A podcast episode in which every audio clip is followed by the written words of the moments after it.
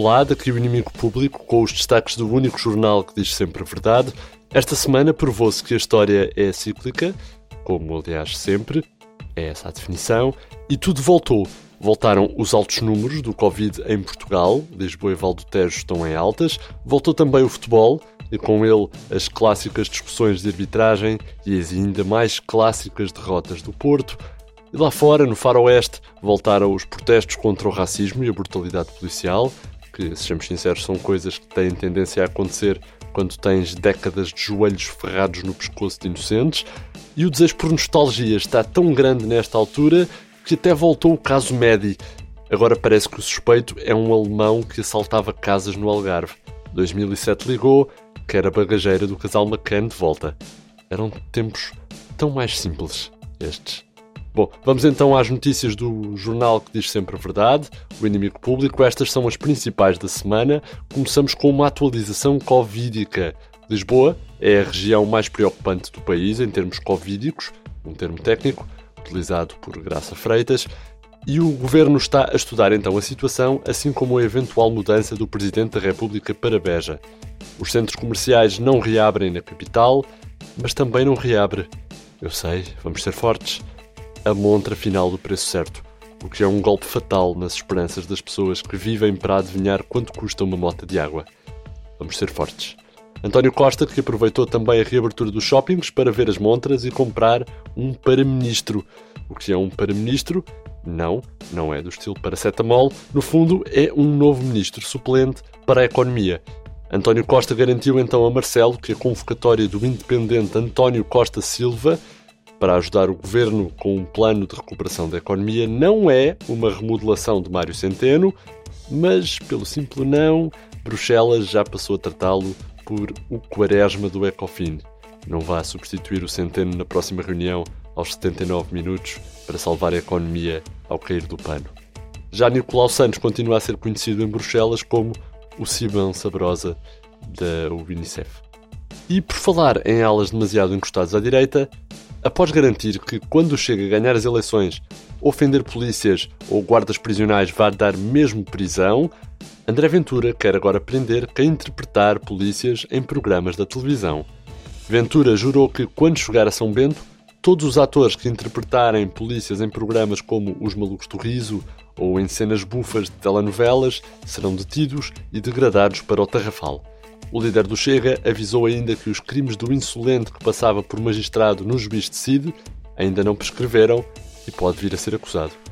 Ai Costa, a vida Costa. Max, o pastor alemão que interpreta um polícia, deve responder ainda esta semana no Twitter. Entretanto, tem um minuto para lhe falar do inimigo público. A nossa versão em papel já se encontra nas bancas, todas as sextas no núcleo do público, que é ali como quem vai para os classificados e vir à esquerda no Internacional, dizer, frisar ainda, aliás, que o inimigo público foi dos poucos jornais que não teve direito aos subsídios do governo, aos tão aclamados subsídios do Estado, por isso dá que pensar se não serão estas mesmo as únicas notícias que valerão a pena. Pensem nisto. A capa desta semana destaca-nos uma garantia.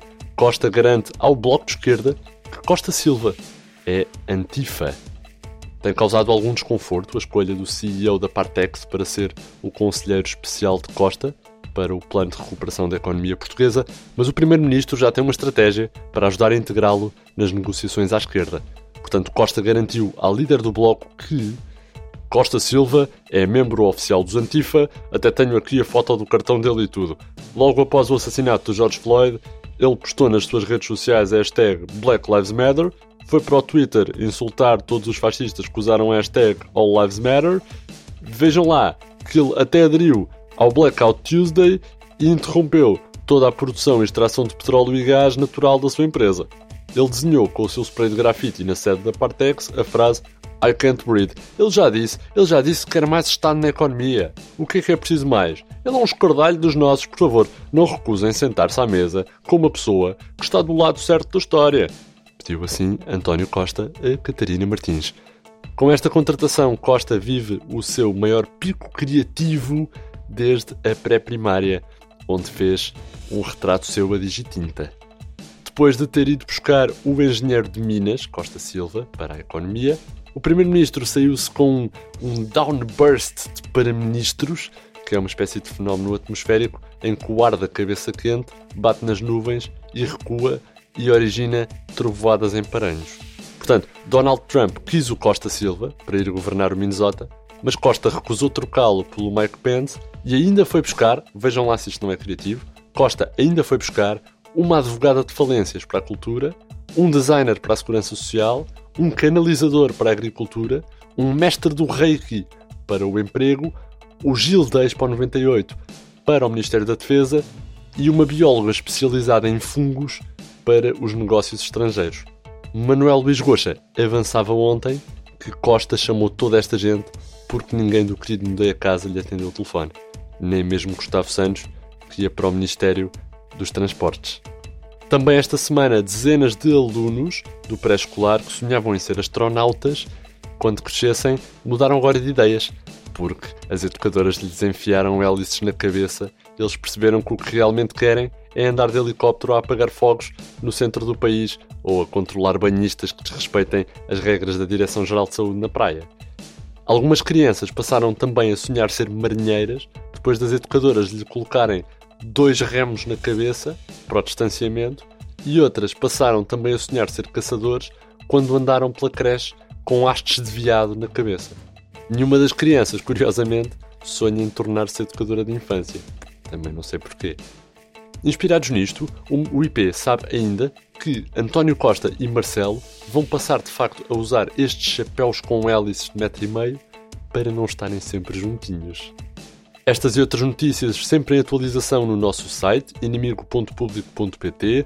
Comprem a nossa edição à base de celulose num sítio qualquer e descubram ainda que os caracóis portugueses defendem um cerco sanitário aos cafés de Lisboa.